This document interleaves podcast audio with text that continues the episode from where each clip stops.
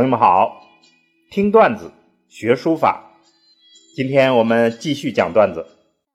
今天的段子，金文为什么牛？金文的确很牛。先说金文是什么？金文就专指的是青铜器上的铭文。在文化史上有一个分期方法，叫青铜时代。青铜时代之前是石器时代。青铜时代之后是铁器时代，青铜时代的代表之作就是青铜器。那么在中国，青铜器最初的作品主要是礼器和兵器。有一个说法，大家也许听过，叫“国之大事，在祀与戎”，就是国家的大事只有两个，就是祭祀和战争打仗。那么这两个事儿用的都是青铜，所以可见青铜在那个时代的重要性。那么青铜器上刻的铭文自然也就非常重要，从它的内容到它的形式都是非常重要、非常讲究的。青铜器的时代最繁盛的时期是西周，代表作集中的时期就是西周。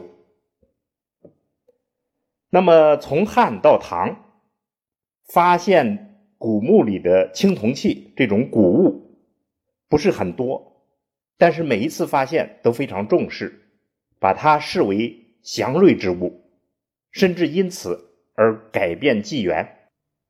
但是汉唐时期的研究非常少，人们基本上不明白这个金文的内容。到了宋代以后。金石之学大兴，金石学就是专门试读考证经文的。那么到清代以后，金石之学就鼎盛起来，出现了很多金石大家。在一九二五年，荣庚编了一部书，叫《金文编》，为这个金文等于编了一个字典。它的编排方式和《说文解字》类似，而且金文这个名称也是在这个书的作用下，呃，明确起来。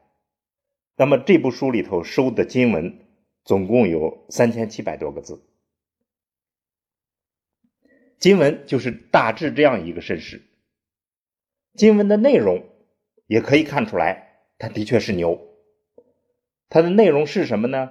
一般都是祭祀大典，或者国王的赏赐、命令、诏书，还有征战，还有围猎等等，还有盟约这样一些至关重要的大事，才会在这个青铜器上刻下铭文，记录这件事。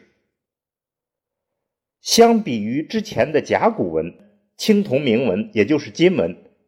它的叙事性、它的记录性都更加强、更加呃详细、明确，而且也比较容易理解，所以它的文史资料价值很强。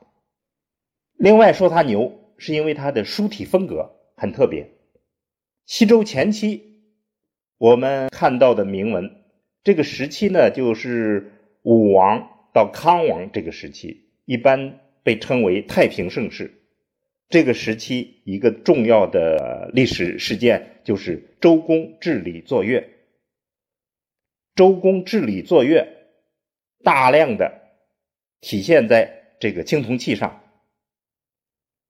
那么这个时代的青铜器铭文，也就是金文，它的主要风格都是雄浑、典雅、美丽。最具有典型性的就是大禹鼎。中后期的作品，一般它的这个笔画由原来的粗细相间，就渐渐变为一致化、统一，包括呃字的起笔、收笔的写法上也逐渐统一规范，规范为圆笔。所以它的基本风格就是严谨、典雅。这方面的代表主要是大克鼎和毛公鼎。